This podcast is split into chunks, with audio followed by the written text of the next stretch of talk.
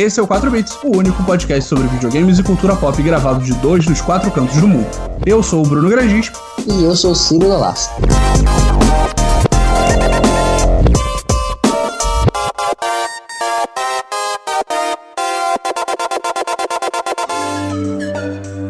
Essa semana a gente vai falar sobre o que a gente tem feito, né? Que a gente tem jogado, que a gente tem assistido. E, cara, é, arruma aí um canto, abre, abre um sprite zero, não sei porquê, e vem com a gente.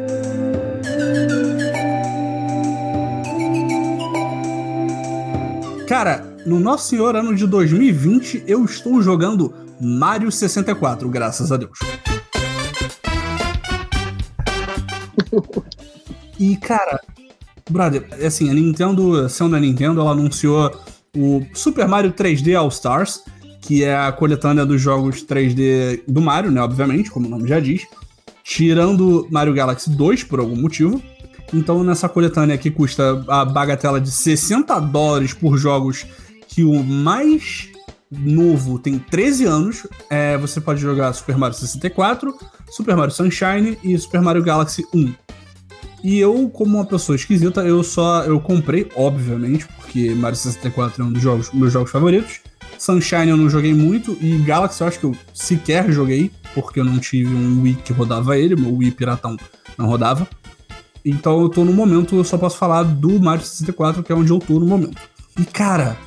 Me fala uma coisa é um antes feio, de falar né? disso. Qual é o canto da sereia hum. da Nintendo que faz as pessoas que são fãs da Nintendo comprar o mesmo jogo milhões de vezes?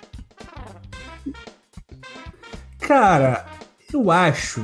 É porque, assim, não é o primeiro Mario All Stars que a Nintendo faz, né? Na época do Super Nintendo, ela fez um que era basicamente um porte dos jogos da época do Nintendinho pro Super Nintendo. E aí, quando eles saíram no Super Nintendo, eles mudaram todas as, todos os visuais, ficou tudo com cara de Super Nintendo, ficou lindo, não sei o quê. E dessa vez. E é outra coisa, você jogo. falou isso aí, eles lançaram o All Stars de novo também, né? O primeiro. E também deram uma garibada é. nos gráficos de novo. Não foi? Sim, o, o o primeiro, não, o primeiro ele saiu pro Super Nintendo Online, né? Se você assina o online da Nintendo, de tempos em tempos eles jogam, tipo, ah, agora você pode jogar Donkey Kong, ah, agora você pode jogar, tipo, eles vão jogando uns, uns jogos novos ali, e aí jogaram o All Stars do Super Nintendo. Só que ao contrário do All Stars do, do, Super Nintendo, o do Switch, eles não mudaram quase nada dos jogos do, do Mario.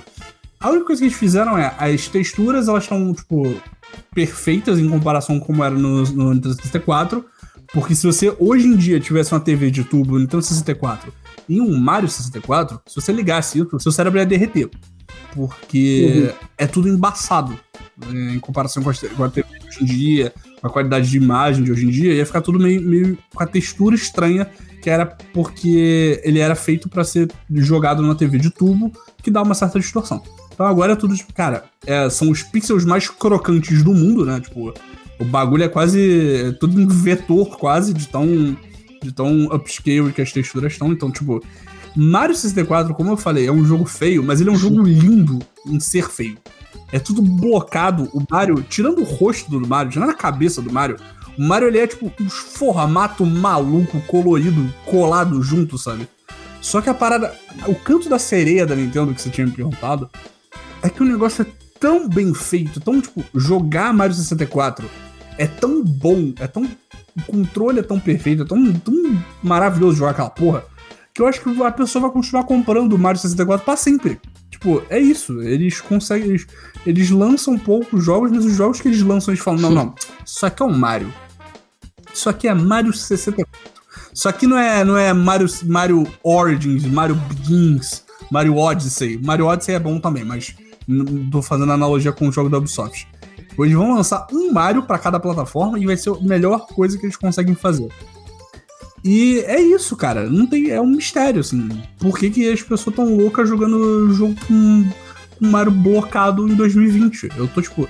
É cretino pra caralho jogar, pagar 60 dólares nisso, mas eu tô feliz. Eu tô, tipo, cara, é lindo. Eu agora, agora com a mentalidade do adulto, primeiro que eu descobri que Mario 64 não é o jogo infinito que eu achava que ele era.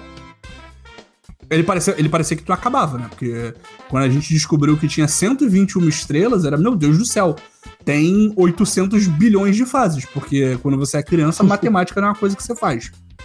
o que é engraçado do Mario 64 jogando hoje em dia é você saber que ele não pode. Ele não foi o primeiro jogo de plataforma em 3D. Mas ele foi um dos primeiros. E isso é muito claro quando você vê que cada fase dele parece que eles estão, tipo, demonstrando o que dá para fazer no Nintendo 64. Tem a fase da água, e aí tem a fase da lava, que, tipo, porra, a casa mal assombrada, tipo, a atmosfera é totalmente diferente, as texturas são totalmente diferentes. Cada fase tem, tipo, paradas únicas que não vão aparecer de novo, ou se aparecer, é, tipo, muito específico e eles mudam e é muito foda você ver, cara, hoje em dia, nenhum jogo teria o nível de detalhe que tem nesse jogo, que é um jogo que só tem uns blocão maluco, sabe? Porque, cara, cada mecânica que eles fazem, o negócio funciona. Ah, vai ter uma fase da lava. Os inimigos são totalmente diferentes. Tipo, isso não acontece mais, cara, sabe? Pra você fazer um jogo, você tem que, você tem que saber reutilizar o que você já produziu. Você não consegue produzir uma coisa única para cada jogo. E é meio que por isso que o jogo da Nintendo demora pra caralho pra sair, sabe? Porque, tipo, eles tentam não reciclar as coisas. E aí isso aumenta o tempo de produção, e aí aumenta o preço da coisa. Eu acho que, de certa forma, eles não, não aceitam pag é, vender esses jogos mais baratos, porque eu acho que, tipo, é muito aquela mentalidade de, porra, isso dá o trabalho para fazer, cara. Isso não é, não é bagunça, não. A gente fez há 200 anos atrás, mas o jogo ainda é bom. Vai, vai na fé. A única coisa que, que eu penso sobre o Mario 64 que eu falo, cara, é, beleza, isso aí não, não rolou, isso aí não deu muito certo, envelheceu mal pra caralho. A câmera desse jogo é impossível. E é muito por conta dessa parada, né? Tipo, eles estavam mudando como se fazia jogo de jogo 2D para 3D, plataforma, e cara, a câmera é, é, assim, tem umas fases que você entra que as fases são tipo, é, o mundo, é, o mapa é menorzinho, você tem que entrar em alguma coisa, você tem que ser muito preciso que brother chega a dar enjoo, assim, que a câmera fica rodando loucamente. É, Cara, é você foda. falou. Eu não lembro desse negócio da câmera, não. Eu lembro. É que você falou, tipo, como é que pode tá jogando mais 64, não sei o quê. Você é pra pensar que esse jogo tem quantos anos? Tem mais de 20 anos. Não sei. E assim, é. Eu não jogo, você tá jogando, Fácil. mas eu pensando aqui na jogabilidade, eu acho que a jogabilidade desse Mario envelheceu boa pra caralho. Porque o Mario, ele é muito dinâmico de jogar com esse Mario do 64, né? É o que todo mundo fala, né? Ele é muito capaz, sabe? Tipo, você vê, você consegue ver vídeo das pessoas fazendo as paradas mais malucas, sabe? Quicando, e aí emenda um pulo no outro, que tem vários tipos de pulo, e usa o ataque para parar o movimento. Então, tipo, cara, isso é, isso é uma parada e ele é muito, muito complexa de fazer. Cara, assim. Você pula na árvore. Ah! Aí ele vai escalando, uh! ele vai escalando a árvore. Aí ele solta a bananeira na árvore e fala. Os barulhos que ele faz é muito engraçado, cara.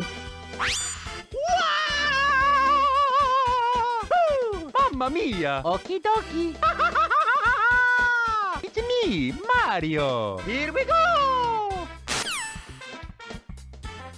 Cara, é o primeiro Mario com, com dublagem, Caraca. digamos assim, se você parar pra pensar. O, o senhor, senhor Mario, né, o Charles Martinet, esse foi o primeiro emprego dele.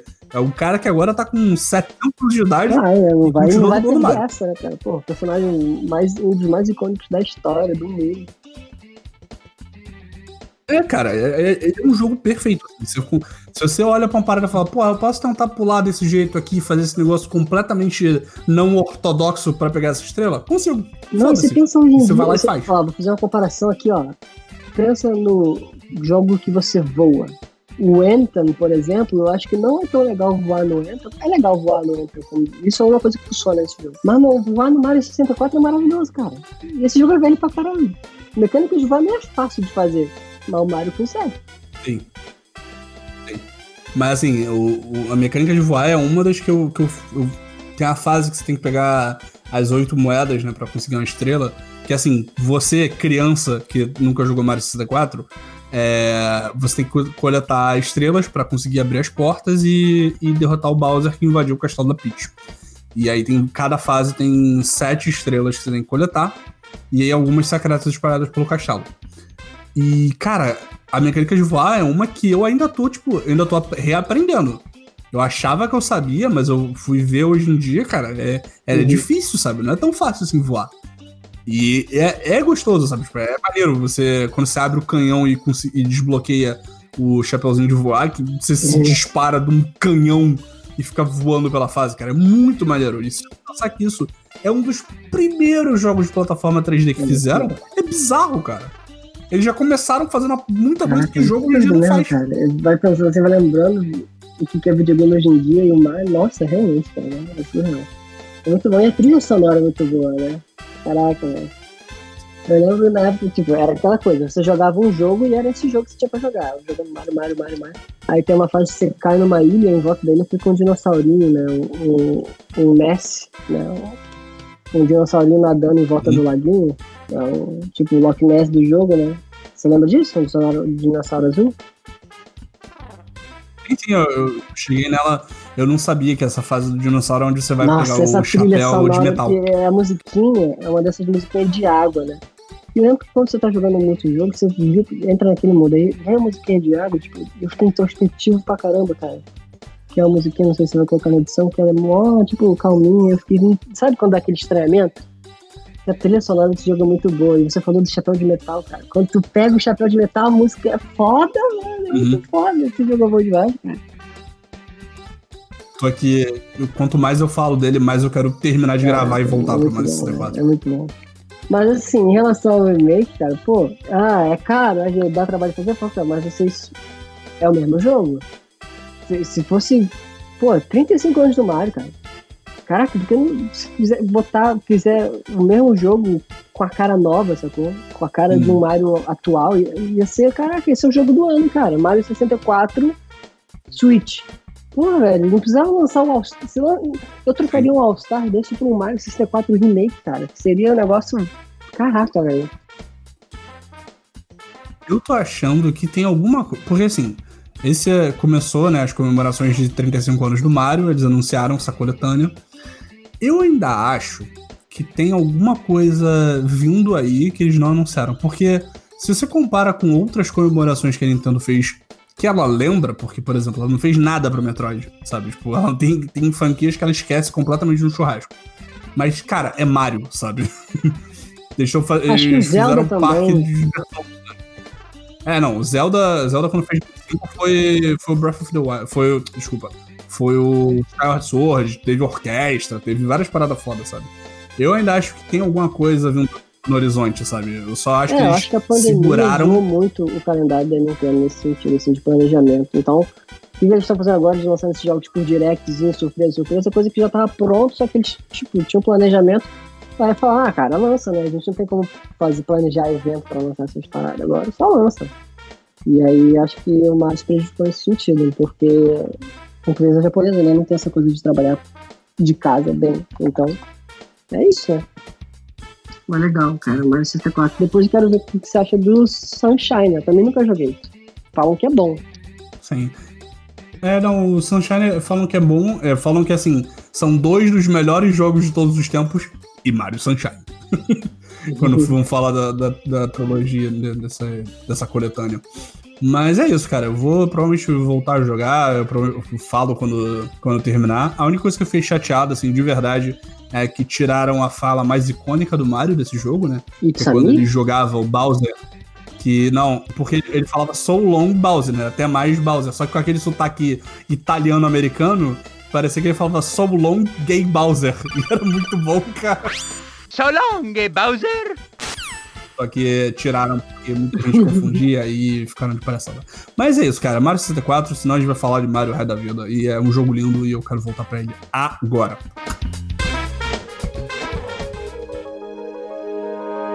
Eu, eu devia fazer um apelo aqui, uma reclamação. O pessoal da Epic Games que escuta a gente.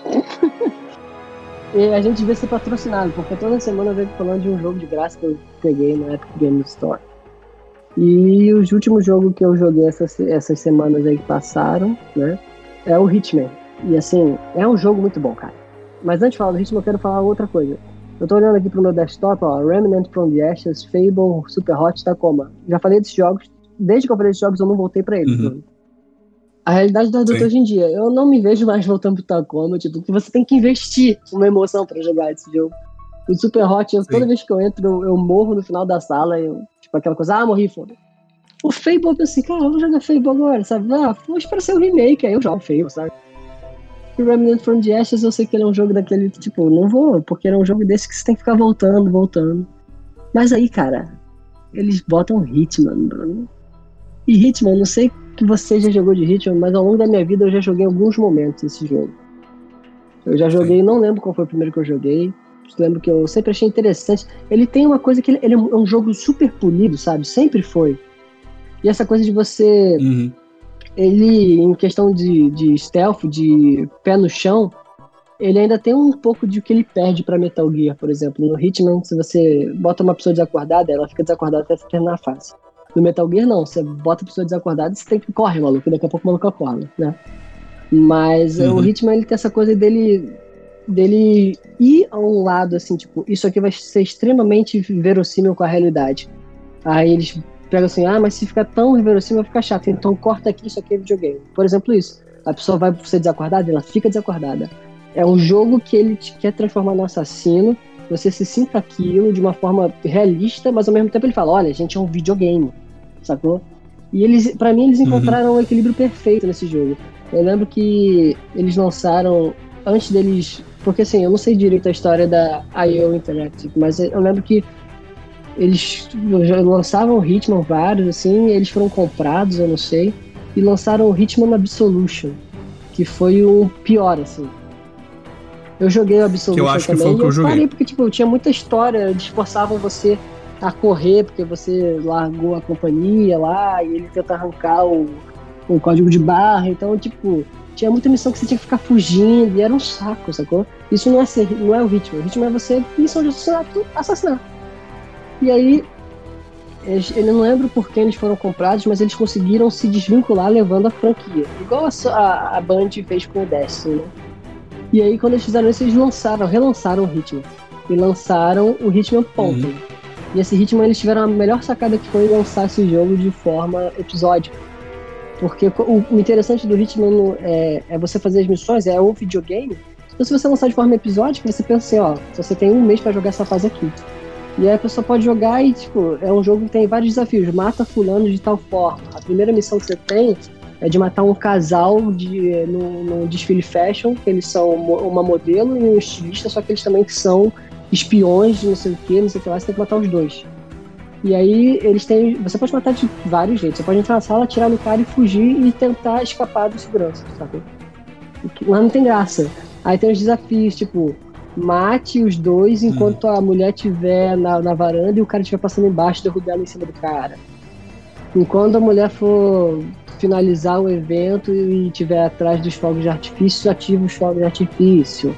Aí toda a missão tem, tipo, mate o cara sufocando ele, afogando ele na, na privada. Sabe? Cara, e é muito legal, porque assim, se você tem um mês pra fazer missão, você não vai, tipo, fazer missão querendo ir pra próxima. Sabe? Você fica ali fazendo tudo. E isso que é o legal do jogo, é onde ele brilha, não é tipo você chegar no final. O, importante do Hitman é a jornada, tá? Tanto que, pô, eu tenho tempo aqui para jogar, eu matei eu, a primeira missão que é. que, que foi? Não, não, só, tipo, o importante do Hitman é a jornada, tipo, é uma coisa que eu não esperava não, ouvir sobre a primeira missão que você tem, né, que... Eu não sei, a, história não interessa, né, tipo, te chamam pra uma companhia lá de, de assassinato e aí estão te testando, aí é legal que você tá, tipo, num cenário fictício, né, para eles verem como é que você, quais são as suas habilidades. Aí você tem que matar um cara num navio, né? E eu lembro que eu finalizei a parada, eu poderia ir pro jogo mesmo, mas eu fiquei voltando na fase do tutorial para matar o cara de várias formas. Aí você tá andando no barco, aí você vê alguém conversando, é tipo assim, aparece, ah, você tá conseguindo uma inteligência nova, um pedaço de inteligência nova. Ah, você sabe agora a senha da porra do portão tal. Você sabe que vai chegar alguém que vai fazer uma reunião com o cara. Então, já aconteceu, tipo, eu tenho que matar o cara. Aí chegou o cara que ele vai fazer reunião. Aí você tem muito essa coisa de você dar o reload no jogo, né? Você vê esse, esse cara que ele vai se reunir com o teu alvo, ele toma um, peda um copo de vinho. Aí você pode achar veneno de rato e colocar no copo do cara. Aí quando ele faz isso, ele vai no banheiro. Aí você vai no banheiro, você mata o cara, ou bota ele inconsciente e pega a roupa dele. Aí você vai falar com o teu alvo, entra na reunião com ele, aí mata o cara de várias formas. Aí, pô, já pode envenenar a bebida do teu alvo e quando ele for no banheiro você sufocar ele. Tem várias formas, cara. Tem, é muito, muito legal. É, você gosta de falar do videogame, the videogame? O Hitman é isso, só que ele é de uma maneira boa, sacou? Não é uma maneira, tipo, tipo, a gente tirando sarro do videogame. Ele não, ele é legal por causa disso. hoje em dia não é mais episódico, eu acho. Acho que vai lançar o Hitman 3, e aliás, ele vai lançar no momento perfeito, que ele vai lançar no lançamento de videogame. É aquela coisa de um jogo que ficaria apagado em qualquer outra época. Vai ser um, um jogo que é bom, que não vai ter, não vai compartilhar no pote com muita gente. Então o Hitman 3 ele tem tudo para ser muito bom. Mas eu não sei se ele vai ser episódio, como o Hitman 1 foi. Não, eu acho que o, 2 também vai ser episódio, se for ver o 3 também, cara. Porque o funcionou, foi né? Foi o que você falou que. É, desculpa, foi episódio.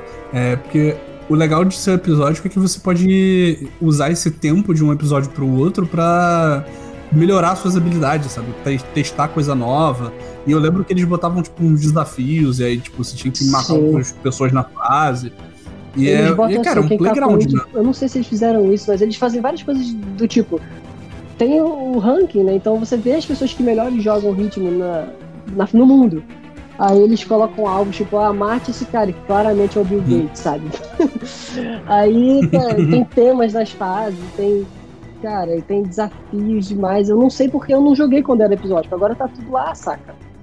E deve ser muito legal uhum. tu ver as coisas acontecendo um jogo vivo. É de fato um jogo vivo que esse jogo é um tipo de jogo que se eu jogasse enquanto ele fosse episódio, cara, eu ia estar sempre voltando pra ele muito feliz com o caso da atualização, sacou? E aquela coisa, é, é uma atualização que você faz, pum, terminou, acabou. Sabe? Você não tem que fazer um, um grind longo para chegar nesse conteúdo. Não, tá sempre lá, sabe? E aí, porra, e se você tiver outros amigos que jogam, tipo, como é que você fez? É aquele jogo perfeito, tipo, ah, eu fiz assim, nossa, eu fiz assado, nada a ver. Que nem quando a gente jogava Skyrim, eu falava, nossa, olha o que aconteceu comigo sabe? E que não aconteceu com mais Sim. ninguém. Pô, eu quero, não sei se de repente, né, quando lançar Hitman 3, não sei se ele vai estar no Game Pass, se eu já vou ter o Game Pass, de repente vai ser finalmente a vez que eu realmente vou entrar no mundo do Hitman do jeito que tem que ser, tem que entrar. E é um jogo desses, todos que eu tô jogando aí, que eu venho falar, eu tenho voltado para ele, sacou? Eu terminei a fase de Paris, matei esse casal aí, aí eu tô agora dividido, que eu ia jogar ontem, mas eu fiz a pauta. Eu tô dividido, eu continuo tentando matar eles de outras formas, ou eu mato vou para a próxima fase. Porque agora eu conheço a fase, entendeu? Então agora eu posso brincar. Uhum. Porque quando você termina a fase, eles te dão acesso a algumas coisas. Por exemplo, deu acesso a um sniper. Me deu acesso a umas salas que eu posso colocar entucado alguns itens antes de entrar na fase. Que nem Metal Gear, você prepara a fase. Aí, mas eu uhum. vou para a próxima fase, que eu vou ficar um tempão para descobrir como é que são as dinâmicas da fase para poder me divertir. Nessa fase aí, do, do, do desfile, eu matei os caras de uma maneira muito simples, né? eu não tava com muita paciência, mas agora que eu já fiz, eu sei, eu vou fazer de, de outra forma. Eu, uma hora o cara tava vindo por trás do desfile e eu tava de segurança com uma chave de fenda. Aí quando ele passou por trás do desfile, antes do segurança dele me ver, eu taquei é, a chave de fenda no cara, ele morreu sem correndo e me escondi. Sobre essa parada de jogar coisa, Ciro, eu não sei se você já viu o GIF. Eu não sei se é bug ou se eles fizeram isso de easter egg, mas dá pra você jogar tipo, o, objeto que você pega. E aí uma pessoa pegou a mala, a maleta, e rolou um bug bizarro. Que ela jogou a maleta e a maleta foi girando como se fosse um bumerangue. Até acertar a pessoa. Não, eu não vi isso não. Eu, eu acho que não deve bug, mas eu imagino que assim, quando você pega o item, ele fala, esse item lançando ele é letal, esse não é. Eu não imagino que uma maleta seria letal, né? Mas enfim. É, então provavelmente não foi a pessoa. Provavelmente foi um bug, né? Porque, cara, é muito engraçado. Ela voa como se fosse uma faca. Só que é a maleta. A maleta de alça voando, girando é, no ar. A, a mulher, eu, quando eu cheguei lá nela, eu, eu fui lá nos desafios para ver como é que eu poderia matar ela ganhando mais pontos. E assim, ela ficava num andar que era inacessível. Então eu descobri um caminho que eu pulava uma janela e subia um cano para chegar no andar dela, sacou? Aí eu descobri umas informações que fariam ela entrar no escritório dela. Aí o desafio era matar ela enforcada enquanto ela tava mexendo no laptop. E aí, eu, beleza. Quando ela entrou no quarto, sentou, que eu fui enforcar ela, o segurança pessoal dela abre a porta, sacou? E aí eu já tinha salvado antes de tentar matá-la. E aí eu voltei o save. Aí quando o cara entrou, é, eu tava atrás dela, eu taquei um abridor de carta nele, matei o segurança, matei ela e entraram vários outros seguranças. Só que como eu tava de segurança, eu consegui me misturar. Só que aí tem uma mecânica do enforcer, que é o cara nesse, nesse, nesse grupo que você tá, tipo, todo segurança. Aí tem um segurança que conhece os outros. Aí ele começou a me ver suspeitando, e eu fui andando devagarinho pra varanda, e aí você fica imaginando a cabeça do cara. Eu não conheço também. Aí ele pula pro parapeito e ele desce um cano até o chão, tipo, ah não, tá tudo bem aqui. É, aí esse tipo de coisa que faz esse jogo ser muito maneiro pra mim, sabe? E eu espero poder jogar o 3 da forma que é pra ser jogado, enquanto eles estão atualizando, fazendo as coisinhas.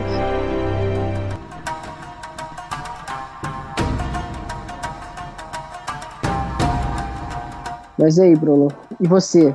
Qual foi outra coisa que você fez aí? Cara, eu tô nessa vibe, né? Você, eu falei do jogo fofo de 1964 e agora eu vou falar de desenho, porque eu sou muito adulto. eu tô assistindo Avatar The Last Airbender.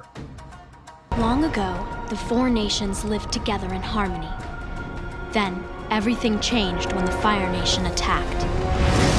É, eu, eu, eu não estava gostando de Avatar, aí a Nação do Fogo atacou. Cara, é engraçado porque Avatar é um desenho que, tipo, sempre me pareceu uma parada que eu ia gostar pra cacete. E eu nunca tive vontade de assistir porque a única vez que eu vi um episódio de Avatar deu um bug bizarro na Nickelodeon que o desenho saiu sem som nas cenas de porrada, só tinha diálogo. Não é bizarro Então eu isso. fiquei, cara, e... Isso acontecia, eles. Não, não, é. Eu lembro muito disso. Que ó, eles tocavam o desenho assim, sem, só, com, só com diálogo. Eles não dublavam é, as cenas de luta e botavam muito baixo. Era muito bizarro isso, mas isso acontecia assim na Nickelodeon. Eu lembro muito disso. Ah, tá explicado agora. Faz sentido, jovem. Porra, tá aí. Faz sentido. Não sei porquê. Ah, provavelmente não tinha, não tinha dinheiro na época, ou sei lá, o estúdio não tinha como. não recebeu o original. Mas aí, tu pensa assim. Tu pensa assim, tu não, tu não dubla, então, a batalha, mas aí o som do personagem vai ser diferente, que eles falam, abaixa o volume, então, pra ninguém sentir diferença. Porra. Cara, se você é o dono de um, de um desenho, de um canal de desenho animado que, teoricamente, em 2005, né, quando saiu o Avatar, era coisa de criança, provavelmente eles pensaram, ah, a criança não vai reparar não, vai achar que é, que é do desenho mesmo. E, cara, eu lembro que eu vi e, tipo, eu É. achei muito esquisito. Eu falei, ah, cara, não vou ver essa porra desse desenho. O desenho não tem som, sabe? Tipo, bagulho esquisitaço. E aí eu, desde, desde 2000 e poucos, quando eu assisti esse um episódio jogado, assim, ao acaso, e não gostei por conta dessa parada do som, eu, não- eu tinha uma preguiça imensa com Avatar. Aí a senhora, minha esposa, dona Fernanda, resolveu falar, ah, vamos assistir? E eu comecei a assistir meio que na preguiça, né? Aquela coisa. Começou o primeiro episódio, eu mexendo no celular, e cara, muito rápido eu tava, tipo, eu tinha largado o celular e já tava 100% focado no desenho, sabe? Avatar é muito legal! Como não me falaram isso antes? Cara, é muito bom, eu adoro esse desenho, cara. É muito bom. E é uma ideia original, né, cara? É uma ideia bem originalzinha. É, não, eu tava vendo a história que, tipo, ele é criado por dois caras e meio que a história de Avatar é. Um deles estava vendo um documentário sobre, sobre esquimós e o outro fez um desenho de um monge correndo atrás de um macaco. E daí, dessas duas paradas completamente não, não conectadas, eles criaram todo um universo, uma mitologia, tipo, uma parada super complexa. É muito foda, sabe? É muito. Muito um bagulho ao acaso, sabe? Eu acho isso muito legal da, da história de Avatar, assim. E pra quem é, quem é jovem, que eu acho que o jovem não vai ouvir podcast, isso é coisa de velho, mas enfim, é, Avatar ele conta a história desse mundo, né? Que tem as quatro, quatro tribos, povos, enfim, que cada um é, é focado em um elemento. Então tem o Reino da Terra, tem a Nação do Fogo, tem os Nômades do Ar e tem a Tribo da Água, né? Acho que a da água é uma coisa mais tribal. Eu acho que é. E aí eles vivem cada um no seu canto, né? E nesse mundo tem magia, e a magia, no caso, é, são os dobradores. Eles dobram cada um desses elementos, e apenas o Avatar consegue dobrar todos os elementos. E por isso ele é tipo. Ele é o escolhido que sempre reencarna.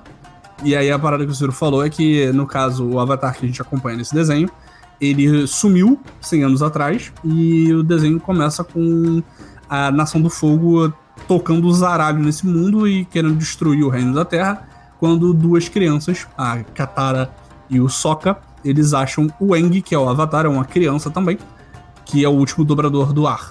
E a história é ele tentando ah, conseguir aprender a todos os elementos para poder salvar o mundo. E cara, é, eu percebi que esse desenho era uma coisa mais do que só um desenho muito legal com a ideia muito original. Quando o desenho animado tem recapitula- recapitulação do, do episódio anterior. Previously on Avatar. Isso é coisa de série, isso é coisa de série, série complexa. todo episódio começa e tem que mostrar o. Ah, não, no episódio anterior, nos episódios anteriores aconteceu isso, você conheceu esse personagem, o personagem ele mudou de opinião, ele aprendeu essa habilidade. Porque, cara, é, um desenho de 2005, é, eu fiquei muito surpreso o quão complexo ele é e quão, tipo, até respeitoso com as, da onde ele tá tirando essas ideias ele é. Porque, cara, são dois brother, né? Dois americanos que criaram um desenho animado com altas é, representações de coisas do, da Ásia e que é muito respeitoso, é muito bem feitinho. E eu fico surpreso como esses dois branquelos conseguiram ter a paz de espírito de contratar consultores para que são desses povos que estão representando para fazer consultoria desde o começo. Então, tipo, é uma parada que você vê que tem estudo, sabe? Não é só, ah, não, esse negócio de Japão aí é legal, vamos fazer o, vamos fazer o negócio de Japão também. Eles fizeram um negócio direitinho, eu fiquei muito surpreso. Tem muita coisa nesse, nesse desenho que isso que você falou. Cara, ele tem muita coisa que, tipo assim, eles acertaram nas notas assim e funcionou, tipo, de uma maneira impressionante pra que ele tem toda a estética de um desenho, tipo, de criança, de Nickelodeon, que é um desenho que você vê o episódio e acabou. Uhum. Mas não, ele, ele pega essa estética e faz um desenho super complexo. E lembro na época, quando se fala desse jogo, ah, é anime ou não é anime? Ele tem uma estética puxada, ele tem essa coisa de ter uma história longa, que tem recapitulação, e que, cara, ele tem uma história absurda. Sempre o que me chocou é isso, a estética dele ser de desenho, de sessão da tarde, se bem que não tem desenho sessão tá? É, TV Globinho. Desenho, tipo, desenho que não tem consequência, sabe? E ele tem isso, sabe? E ele. E aí ele tem isso com uma história foda, com personagens fodas e com ideias novas, sabe? Uhum. É, ele não faz muito sentido. E assim, você pensa coisas assim, você fica. Você viu até o final já? Não, não, tô terminando a primeira temporada ainda. Eu, eu sei algumas coisas, mas, cara, eu tô indo na surpresa, assim. Eu tô descobrindo junto com o desenho, praticamente. Tá, então eu não vou, não vou dar detalhe não. Mas assim, você vê as coisas, os, os tropes, né? Uhum. As, as coisas de desenho de criança que acontecem, os romances, os... É, ah, o fulano vai morrer, não vai morrer. Tipo, ah, não vai acontecer nada. E as coisas acontecem, sacou? As coisas têm peso, as coisas têm... Os personagens mudam pra caramba. O príncipe, o... O Zuko. O Zuko, cara, você odeia ele agora, imagina. Sim. Ele agora tá começando a. Tipo, ele começou a fazer umas paradas que você fica, pera. Tem alguma coisa aí. Tem, tem alguma treta. Mano, ele é o personagem mais foda. Ele muda pra caralho, é muito foda. O Sokka também, ele muda Sim. muito. O Eng cresce, mas assim, o Eng nem é a coisa mais legal da série. Pra mim, o Sokka e o Zuko são fodas. Eu vi um meme na internet todo dia. Com meninas, hoje eu vou ensinar a fazer a maquiagem pra ficar igual o Zuko do Reino do Fogo. Aí, tipo, foto 1, um, Zuko, foto 2, uma panela com água quente. Cara, é muito maneiro, assim, eu tô. Eu tô. É outra, outra das coisas que, tipo, eu agora espero chegar a hora do almoço pra ver episódio de Avatar. Que, cara, é um desenho muito. Que eu tava esperando ser uma coisa boba e é até engraçado, né? Porque várias vezes eu tenho que lembrar que, ah, não, isso passou pra criança. Porque tem, tem umas horas que ele acaba tendo esses cacoetes de desenho infantil que é. Tipo, tem que lembrar o tempo todo. Os personagens têm que falar sempre o que eles estão fazendo, sabe? Que eu fico curioso como seria um desenho de Avatar, só que sem essa barreira, sabe? Um desenho de Avatar não para adulto, mas tipo. É um pouco mais. Um Avatar feito hoje em dia. E, tipo, o Avatar, ele, é, ele tem outra, uma continuação, né? Que é a Lenda de Korra. Eu queria muito que tivesse um terceiro Avatar. Mas o Avatar, tipo, o Korra já é meio que isso, o Avatar feito hoje em dia. Ele já não se. O Avatar, no final, ele já perde um pouco dessas coisas de tentar manter a atenção de quem é novo, sacou? Porque ele já tá com, Uhum. com os fãs. O Korra é muito legal porque ele também ele tá no foda-se. Ele vai, é uma história. A história é bem mais. é, cent- é, o desenho é bem mais centrado na história no Korra. O Korra tem. A, a Korra, né? A lenda de Korra tem três atos. Tem três arcos, né? Uhum. Eu vi o primeiro e acho que eu vi o segundo. E assim, é muito legal, sacou? E ele também tem a coisa do so- socialmente sensível, né? Que eu- na época era spoiler, hoje não é spoiler. A Korra, ela se identifica no final como lésbica, sacou? E ela fica com uma das personagens lá. E eu não vi esse arco ainda. Mas é muito legal. assim, Sim, é muito não, e- legal. que- E eu lembro que não passou na televisão, né? E depois fizeram, os fãs fizeram na animação do desenho, fizeram a continuação da cena, porque é canônico, mas era na, na época que não podia mostrar esse tipo de coisa. E É, aí fizeram depois e jogaram na internet, sabe? E hoje, Não, e- imagina hoje em dia, cara, como seria? Ia ser muito foda. Sim. Não, e assim, é, é tipo aquela coisa que gente, eu vou falar mais pra frente agora, que eu vi vários filmes do Estúdio Ghibli. E assim, é muito impressionante como as pessoas criam o mundo e não voltam pra ele. O Korra é legal que o mundo do Avatar tá criado. É basicamente como se o, Uhum. o mundo do Aang fosse, tipo assim, explicando o mundo. E no Korra, eles exploram isso, eles extrapolam, sabe? Não que eles extrapolam, eles mostram vários outros âmbitos daquele mundo e é muito legal de ver. É muito maneiro. E o tempo passa, né, cara? Isso que é legal. Tipo, é, é engraçado como é um desenho animado no qual o tempo passa e isso é uma grande a característica, sabe? Tipo, você passa de novo num lugar, o desenho te mostra lugares, eles mudaram, os personagens mudaram, então como eles reagem a Sim, essas coisas Nossa, quando eles voltam é muito maneiro. é, eu quero ver esse desenho com o Theo também. Né? Tipo, dá vontade de ver agora, de novo, você falando. Uhum. Mas é muito maneiro esse desenho, é muito legal. Sim. Mas falando em desenhos que te fazem desgraçar, né? E é engraçado que é uma, é uma ponte perfeita, né? Eu, desde que entraram no Netflix, eu queria ver os filmes do Estúdio Ghibli. O único que eu tinha visto até hoje era o Viagem de Chihiro, né? Spirited Away. E aí eu sempre quis ver Totoro e eu queria começar a mostrar desenhos assim pro Theo, porque eu sei que é legal pra caramba, e a gente viu Totoro, sabe? E Totoro é muito maneiro, cara. Aquela trilha sonora que eu espero que você coloque no fundo dessa, dessa sessão. Sim. É muito legal, cara. E é muito legal você ver como um filme como esse, ele não se prende a artifícios baratos do- do- da, da narrativa. Tipo, é a história, né, o Totoro, de uma família que se muda para uma casa perto de uma montanha, né, de uma árvore gigante, porque a mãe tá doente no hospital próximo. Então, o pai e as filhas estão nessa casa e eles ficam eventualmente visitando a mãe. Então, eu já pensei, a mãe vai morrer. E assim, não acontece isso. O Totoro, você fica naquela, ah, uma- a imaginação delas, não é. E o Totoro aparece geralmente quando as crianças estão sendo crianças e deixando de lidar com os problemas da mãe estar doente, sacou? E é, um- cara, é muito lindo, sacou? E as personagens são muito charmosinhas, são super animadas. Uhum. E o jeito Sim. que elas encaram os problemas, sabe? Não é do não é do jeito que você esperaria, tipo, ah, nossa casa é mal assombrada. Ah, que legal, nossa casa é mal assombrada.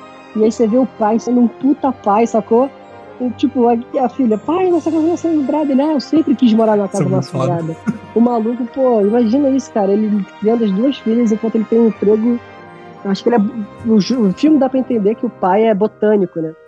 E enquanto cuida da mãe no hospital, e tipo, o cara sempre sorrindo e as meninas Sim. tentando ser criança. Cara, esse filme é muito legal. E, tipo assim, é engraçado eu vendo com o Theo, tipo, aí ele, cara, e eu tinha acabado de pensar o que ele falou, né?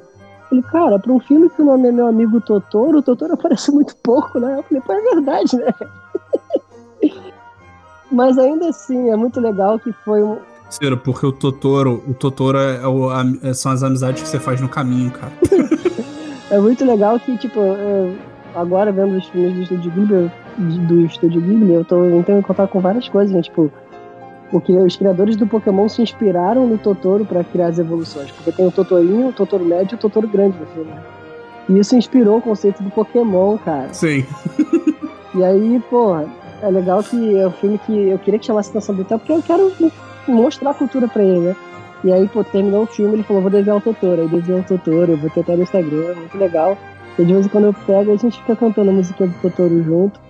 E aí eu quero ver mais filmes com ele, né? Mas, por exemplo, sabendo que existe a Uhum. Viagem de Chihiro, eu não vou mostrar esse filme pro Theo nem tão cedo, porque esse filme é traumatizante, é uma loucura. Sacou? Pô, tu viu o pai das crianças, os pais da criança virando Eu ainda não vi, eu não vi Viagem de Chihiro. Até hoje. Que isso, cara? É muito doido. Ele, ele, é, to- ele é o mais viagem, assim, Sim. que eu, dos que eu vi, ele é o mais viagem. De ácido, sacou? Eu tava. E eu já falei aqui que eu gosto de Sim. um, um grupo que é o Kinda Funny. Aham. Aí eles estavam. Eles fizeram review desses filmes, e agora que eu tô vendo os filmes, eu tô voltando e vendo os reviews, né? Aí um deles falando, cara, eu me preparei pra ver esse filme, né? Falando da viagem de Chihiro. Aí eu peguei várias drogas e tomei, e tô vendo o filme, foi quando eu percebi que eu não tomei as drogas. Eu também vi o. Eu vi o Totoro, porque eu comecei a ver na ordem, né? Totoro é o primeiro ou um dos primeiros. E outro que eu vi que. Eu tô pensando É aqui. primeiros. Eu acho, que, é, eu acho que é o primeiro. Eu tô pensando aqui, eu acho que não tem nada que o Theo não pudesse ver. Mas depois eu vou confirmar essa informação. Que um que eu gostei muito foi o serviço de entregas da Kiki. Que é sobre uma menina bruxa que vai pra uma cidade e ela faz um serviço de entregas. E é muito divertido, cara. É muito maneiro. Esse eu não vi, esse eu sei que dá. É, esse eu sei que dá pra ele ver. Os que estão no Netflix como G, dá pra até ver, sacou? Uhum. A gente deve ver, eu quero ver com ele esse fim de semana o Pônio, que é um dos mais recentes, que é G também. Uhum. E eu quero ver o Kiki com ele também. Eu quero ver os, dos- os do Miyazaki, né? Porque tem outros do Netflix que não são do Miyazaki. Mas eu tô interessado primeiro em ver os do Miyazaki. Que é o cara que dirige e cria vários desses mundos, né? Sim, sim. E o Miyazaki, ele é tipo. É, é o que você falou, sabe? Eles criam um mundo que o filme acaba e você repara que você tá na ponta do seu sofá ou da sua cadeira, porque você queria estar pulando lá dentro. Porque é são uns mundos muito. Muito bem feitinhos, sabe? Muito, muito confortável. É, Tirando os que desgraçam sua cabeça e você chora por horas, sabe? eu vi quatro filmes. O Totoro, que eu já falei, e eu vou falar na ordem do que eu gostei agora. Uhum. Aí eu vi, eu, tô- eu- eu vi os PG, né? Os que são PG, PG-13, que a, a, a a seleção PG é tipo assim, dá pra uma criança ver, mas na descrição do pai. O pai tem que saber se a criança pode ver ou não. Então eu tô vendo esses. Aí, tipo, eu vi o House Moving Castle. Que assim, questão de história de arco, não tem um arco muito bem definido, mas assim, ele é bonito, tem uma trilha sonora maravilhosa. E assim, é um filme gostoso de ver, sacou? Uhum. E é tipo, é muito. é- tem umas coisas que dói o coração, a menina, tadinha, a menina não se sente bonita, e aí vem a bruxa, deixa ela véia, sacou? E ela não pode falar pra ninguém que ela foi enfeitiçada, sabe? É sufocante o negócio. Só que os personagens são sempre cativantes, e o mundo é aquela coisa tipo, caraca, que mundo maneiro, cara. Só que assim, não tem muito o que falar desse. Além dele ser bonito, tem o conceito de um castelo que anda Uhum. sabe? É muito legal. E aí depois, e aí depois do Totoro, o que eu vi primeiro pra ver se dava pra eu ver foi o Mononoke, o Princesa Mononoke. E aí tem uma cena que logo no começo que o personagem, um dos personagens principais, ele pega um arco e flecha e atira num cara e arranca os dois braços do samurai. Eu falei, é, ainda bem que eu vi esse filme sozinho. Aí eu penso assim, não, de repente vai ser só essa cena. Aí, tipo, no frame seguinte ele tá com uma outra flecha e arranca a cabeça do maluco. E, tipo, não é a primeira cabeça que ele arranca nesse filme. Tipo, caraca, meu. É, acho que não dava pra ele ver. É, basicamente esse filme é um Pocahontas, um Avatar, né? O Avatar azul, né? Não o que o Bruno viu. Tipo, falando da natureza, mas assim, claro, feito de uma forma maestral que nenhum desses outros filmes fez, né? E é, pô, é badass pra caramba, pô. Você vê a Uhum. Princesa Mononoke pela primeira vez, ela tá enfiando a boca numa ferida do, do lobo e puxando sangue e cuspindo. Cara, esse filme é foda, meu irmão. Esse filme é muito bom, velho. É muito bom mesmo, mas assim. O meu. E é aquela coisa de criar um mundo, né? É legal que os personagens, eles não são é, unidimensionais, sabe? A maioria dos vilões, né? Eles são. Você consegue simpatizar com eles. E, e esse do Mononoke, ele, ele. Cara, ele faz o equilíbrio foda das questões políticas ali. Tipo, tem uma, uma galera que tá explorando a floresta porque era muito ruim viver ali. Aí chega uma mulher com pólvora e armas e começa a subjugar os, os deuses da floresta, os, os demônios, os, os e tal. E aí a galera começa a, a viver bem, né? As mulheres que tinham que viver em bordéis e começam a viver nessa, nessa comunidade e todo mundo lá gosta da mulher que é a líder. Só que o povo da floresta é puto com a mulher, né? E aí você chega como estrangeiro ali, você não, né? O personagem principal, o Ashitaka, ele chega como estrangeiro, que é aquela coisa bem de western, né? O cara chega como estrangeiro para resolver o problema e te introduzir ao mundo ali. Aí tu fica entre, tipo, pô, mas ele- ela tá ajudando as pessoas a viverem bem, mas ao mesmo tempo ela não tá nem aí pra floresta, e a floresta é viva. Aí fica, cara, é muito bem explorado aquilo, cara. E é legal que um tema que tá em todos os filmes, assim, que tem umas questões políticas mais sérias, é os personagens principais são sempre muito, muito pacifistas, apesar dele tacar uma flecha e arrancar o braço maluco. O, a nota é sempre tipo, cara, você continuar brigando, mais violência só vai causar mais ódio e dor. E é muito legal a forma que eles como colocam isso. Mas o melhor filme, cara, que eu vi que foi ontem, foi o Náusica do Vale do Vento. E Esse filme, mano, eu acho que ele é um dos melhores filmes que eu vi na minha vida. Eu acho que ele tá rapidamente tornando um dos meus filmes favoritos, cara. Porque ele, desses de criar mundo, ele é tem o mundo mais resolvido ali. Porque eu já vi vi que ele é, um, ele é baseado numa série de quadrinhos, de mangas que o Miyazaki escreveu. Então aquela dinâmica ali daquele filme já existe num mundo próprio ali, né? E, cara, é um conceito muito doido, que ele é meio Mad Max. Ele é meio, sei lá, ele é um mundo pós-apocalíptico, tipo Horizon Zero Dawn, mil anos depois do apocalipse. Uhum. Caraca. E, cara, a, a personagem principal, a Nasuka, ela é foda de... um- Você não viu Nasuka? Não, não vi. Caraca, termina esse. Termina esse, esse episódio e vai ver Nasuka com a Fernanda, velho. Esse filme é foda. Esse é foda. Bruno, o mundo acabou depois de, de várias guerras. Uhum. E aí o mundo tá todo tóxico e as florestas, elas não estão. Elas estão dispersando toxina. Só que e aí, cara, aí você tem que usar máscara, e é engraçado, né? Usa a porra da máscara, essa, frase no filme várias vezes. E aí a Nasuka, ela é do Vale do Vento, ela é princesa do Vale do Vento, e tem outras duas nações mais desenvolvidas que ficam lutando entre si. E a metáfora para bomba atômica é um guardião lendário, que é um ser orgânico, que é descoberto numa dessas, dessas nações, e elas estão guerreando para ter o domínio desse bicho. E aí elas fazem essa guerra meio que é, utilizando a fauna da floresta, que são tipo uns insetos gigantes, para destruir umas às outras, sacou? E a galera do Vale do Vento é aquela galera que consegue conviver com a natureza bem e tal, e fica é, pega no meio dessa guerra. E a Nasuka, ela tem que resolver, se vê tendo que resolver essa guerra pra simplesmente a, humanidade ali conseguir existir em equilíbrio com a floresta. Cara, é muito foda. É muito foda. Não tem, tipo. É o tipo de filme que você vê e pensa assim, por que não tem o filme do Zelda mesmo, sabe? Porque esse filme é foda. Esse, eu não vou falar mais nada. Esse filme é foda. Eu vi ontem e fiquei tipo assim, caraca, todo mundo tem que ver esse filme, porque esse filme é muito legal. Ele é muito. Ele, tipo, não é super. Sabe aquela coisa, tipo, a gente fica velho, a gente sabe todas as tramas de todos os filmes quando a gente vê, né? Uhum. Esse filme a gente consegue ver onde vai dar. Mas ao mesmo tempo, ele faz isso nos detalhes sendo foda, sabe? É uma personagem mulher muito forte, sacou? Esse filme é de 80 e pouco, sabe? Esse filme foi o filme, tipo, ele é, ele é tratado como filme do estúdio Ghibli, mas ele foi basicamente o filme que deu dinheiro pro estúdio Ghibli se formar como estúdio Ghibli, sacou? Uhum. Então ele é meio que, teoricamente, ele é anterior, mas não é. E eu vi ele primeiro um pouco em japonês, só que o meu fone ele tava dando delay, e aí eu coloquei ele em inglês, pra não ter que ler a legenda atrasada. E cara, a dublagem, é, a personagem vilã é a Uma Thurman, o Caraca. personagem masculino que é o contraponto da Nasuka, ele é o Shia LaBeouf. Caraca, que maneiro. O, o espadachim fodão da tribo da Nazca. É, o espadachim fodão da tribo da Nazca é o, é o Patrick Stewart, sacou? O prefeito de uma das tribos é o Mark Hamill, ele apareceu em uma cena só. Caralho, que foda. Cara, um dos personagens da tribo do vento é o. É o James Earl Jones, é o Darth Vader. Cara, tu assim. Caraca, essa galera toda nesse filme, sacou? Uhum. E é muito legal.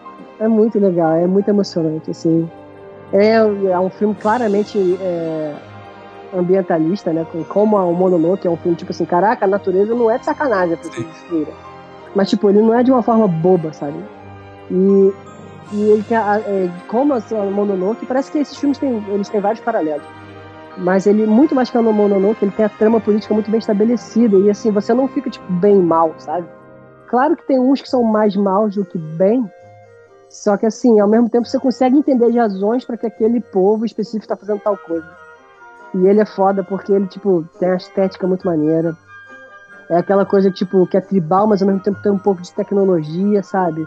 Uhum. É, esse, esse do Nazca é um que eu queria viver nesse mundo. Eu queria que tivesse uma série de oito livros pra ler os oito livros. E, cara, esse jogo tinha um videogame desse jogo, cara. E esse em específico, eu não, eu não ficaria triste se eles anunciassem, sei lá, pela Disney, um live action dele ou uma série da HBO dessa, dessa porra, porque é muito bom, cara. É muito bom mesmo. E assim, já que você não viu, não vou falar mais nada, eu quero que você veja e a gente faz um podcast falando só do. Que eu ia achar bom demais. Eu acho que você tem que, pra, pra gente equiparar isso, e eu não vou falar muito, só vou falar uma frase, é, você tem que assistir Porco Rosso, o último herói romântico, que é sobre um piloto de avião na Itália, na época do fascismo, e ele é um porco. E ele é muito maneiro. E ele tem a frase mais legal de todos os tempos, que é eu prefiro ser um porco do que ser um maldito fascista. eu acho que é um filme que tá aí, ele tá tá contemporâneo até hoje. Então vamos fazer isso. Próximo episódio temático desse vídeo de dizer, a gente fala de Nazca e eu vou falar do Porco Kurorosso, que eu já baixei no Netflix pra ver o transporte essa semana. É isso, meu querido. Então, nesse clima de animações maneiras e jogos maravilhosos, esse foi o 4 Bits da semana. Pelo amor de Deus, eu preciso almoçar, eu tô com muita fome. Tchau!